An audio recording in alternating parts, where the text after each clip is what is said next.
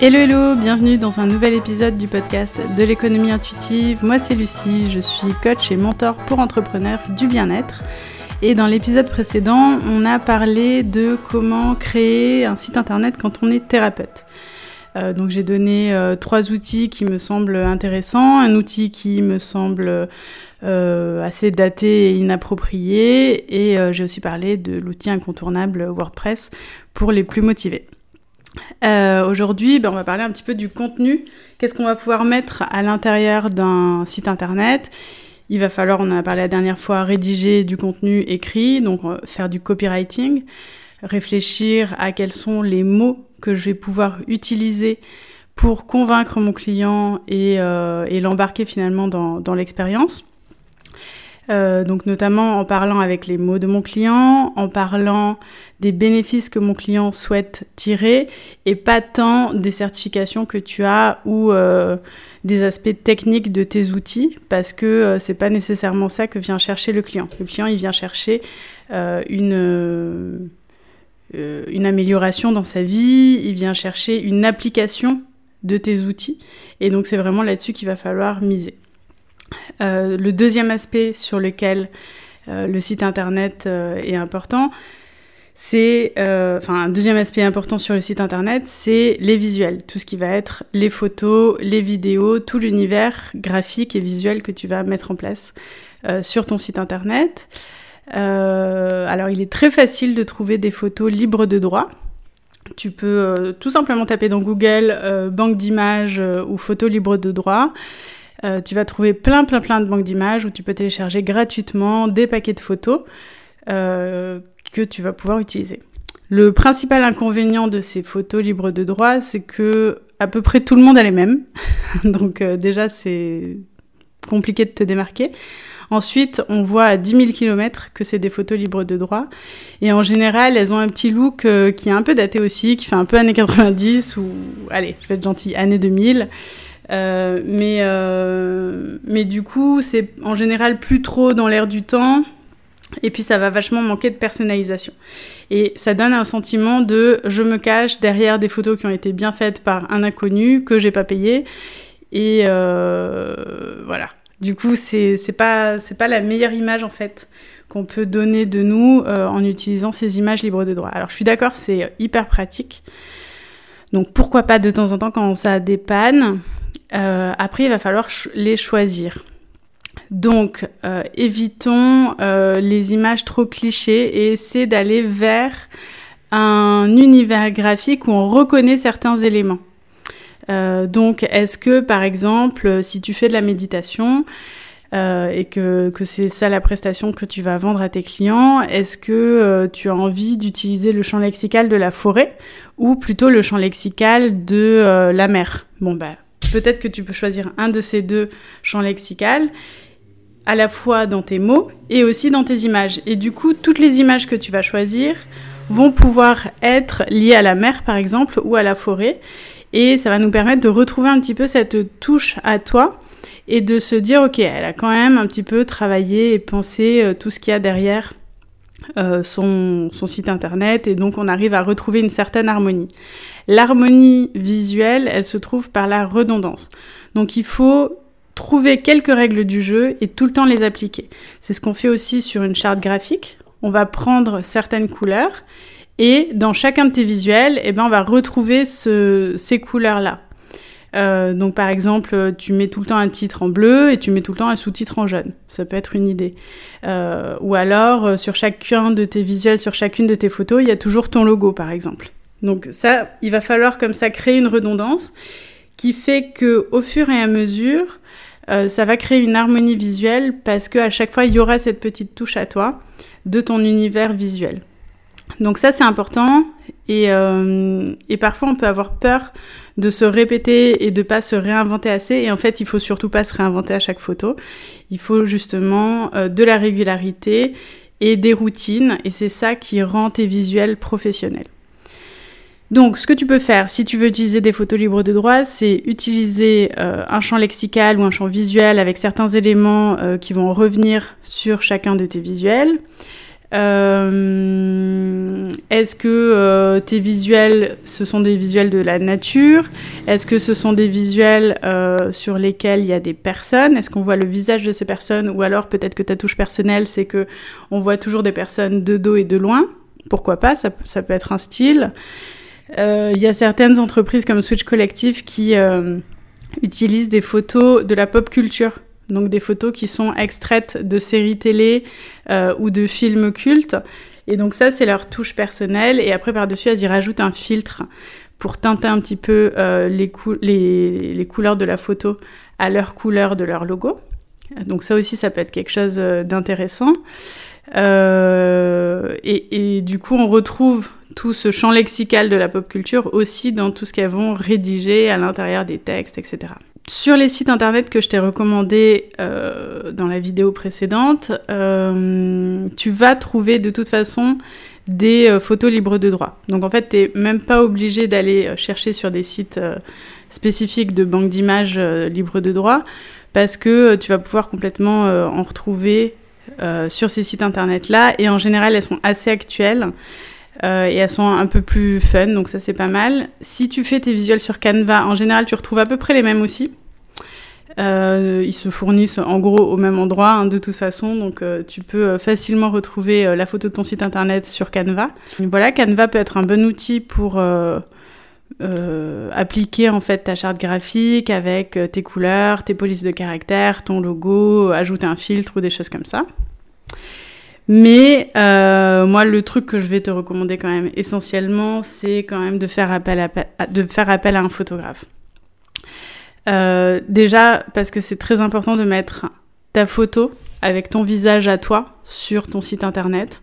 Parce que si on vient se faire masser chez toi ou si on vient à une consultation de naturopathie chez toi, ben on a envie de savoir à qui on va faire euh, appel en fait. Et avant de prendre rendez-vous, on a quand même envie d'avoir une petite idée de la vibe et de l'énergie de la personne euh, qu'on va consulter. Et euh, une photo en dit long, en fait, sur nous, parce qu'on est capable de ressentir au feeling bah, si, si, ça, si ça risque de passer ou non avec cette personne. Euh, et donc on va essayer surtout de ne pas mettre une photo qui a été prise en vacances sur ta page à propos ou page de l'auteur. Euh, on prend pas les photos non plus qui ont été euh, faites à un mariage où tu vas être bien habillé, bien maquillé, mais pas du tout représentant la réalité de ce qu'on va trouver dans ton cabinet. Euh, donc euh, l'idéal, c'est quand même de faire un portrait photo avec un photographe dans ton univers de travail. Du coup, euh, tu peux faire une photo qui est portrait pour te présenter, et puis une série de photos où tu es en situation de travail, donc soit derrière ton ordinateur, soit en consultation avec quelqu'un que tu prendrais comme un figurant. Euh, soit en train de faire un massage à quelqu'un, ou alors en train de manipuler des objets qui seraient tes outils de travail principaux. Tout ça, ça se prépare. Donc d'abord, il va falloir chercher un photographe dans ta région. Un photographe qui correspond un peu à ton style, parce qu'il y a beaucoup de styles de photographes, il y en a des très différents. Euh, moi personnellement, euh, les photos dont j'avais besoin, euh, c'était euh, principalement pour Instagram. Donc du coup, une bonne idée, ça peut être euh, de chercher le photographe sur le réseau social sur lequel tu veux te développer en particulier. Donc, euh, Alizé et moi, on a trouvé euh, notre photographe sur Instagram, ce qui est du coup assez approprié pour faire des photos qui vont être adaptées à Instagram, euh, parce que euh, bah, finalement, elle connaît bien les codes. Elle sait, euh, elle, elle, connaît quels sont les types de photos nécessaires pour faire des publications régulières. Elle, va, elle va savoir aussi nous suggérer des formats, s'il faut faire un paysage, en carré, en portrait, etc. Donc c'est quand même plus adapté. Donc comment tu fais pour trouver un photographe par exemple euh, sur Instagram? Ben moi euh, je taperai tout simplement hashtag photographe 64 euh, pour trouver dans ma région avec le numéro du département de ma région tout simplement. Euh, voilà. Donc une fois que tu as trouvé ton photographe avec le style que tu veux, tu te mets d'accord donc sur le devis. En général, ils ont des offres à te proposer. Une petite astuce peut-être pour avoir euh, des photos qui coûtent un peu moins cher, c'est que tu peux négocier dès le départ à ce que le photographe ne fasse pas de retouches.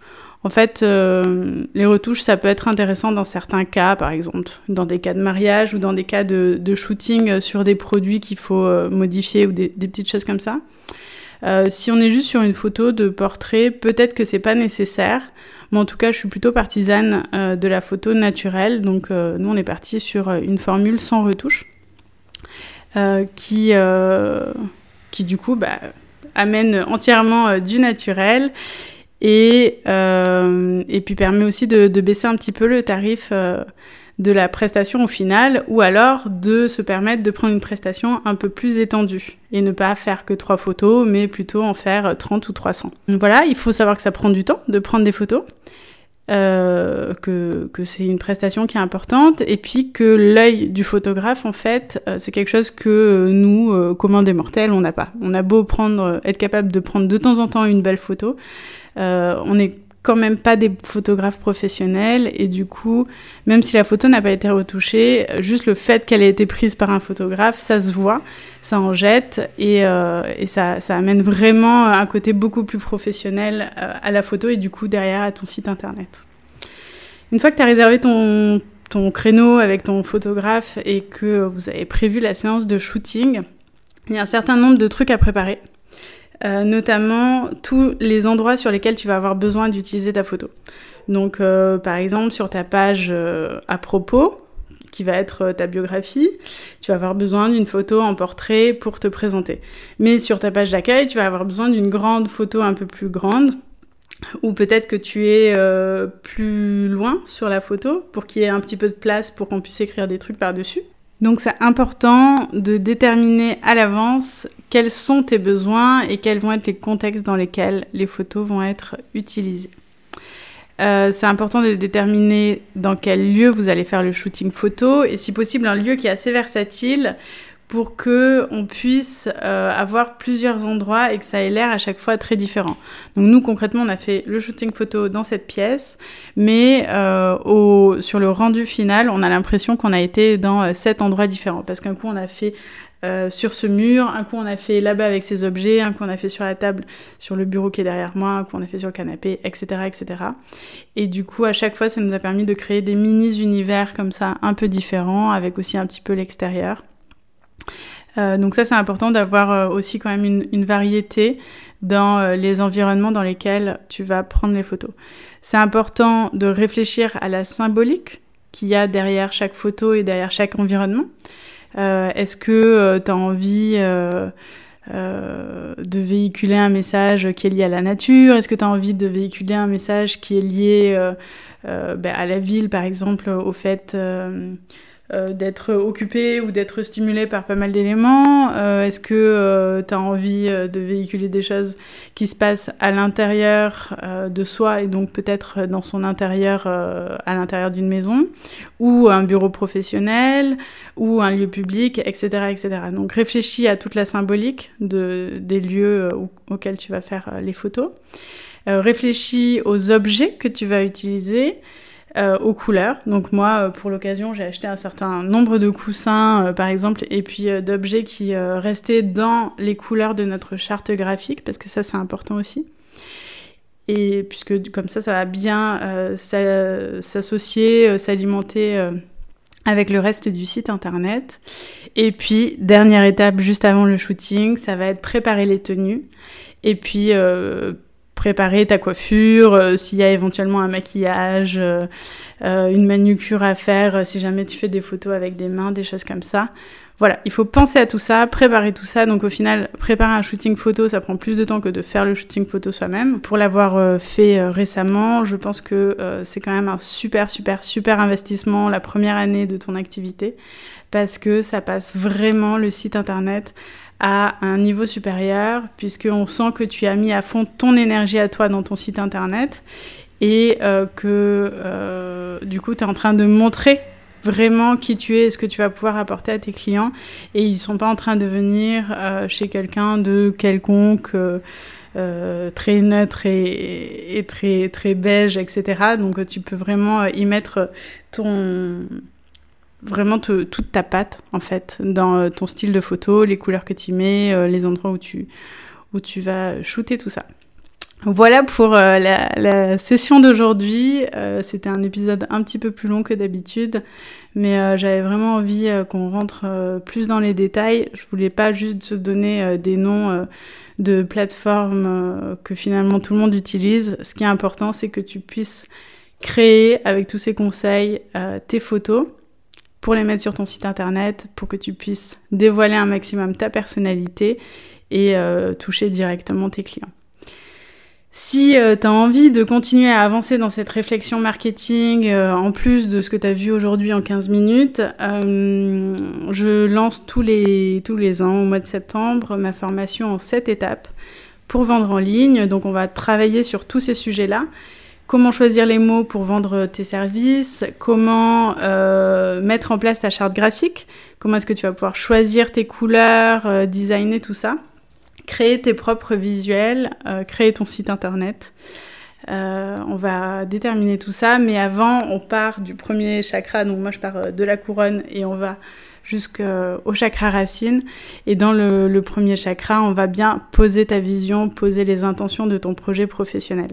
Donc ça, c'est un accompagnement qui se passe sur 7 mois. C'est un accompagnement collectif dans lequel il y a plus de 100 vidéos qui sont déjà en ligne sur la plateforme et tous les mois, on a des sessions de coaching collectif. Euh, donc ça va être un, petit groupe que, que j'accompagne à chaque fois. Euh, en coaching collectif avec des devoirs à faire et des, choses à montrer aux autres personnes du groupe euh, tous les mois sur, sur chacun des modules.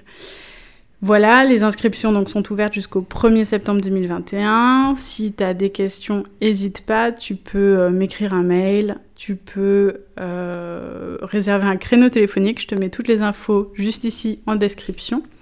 Euh, il faut, il faut s'inscrire avant le 1er septembre pour démarrer. La première session collective est prévue le 2 septembre.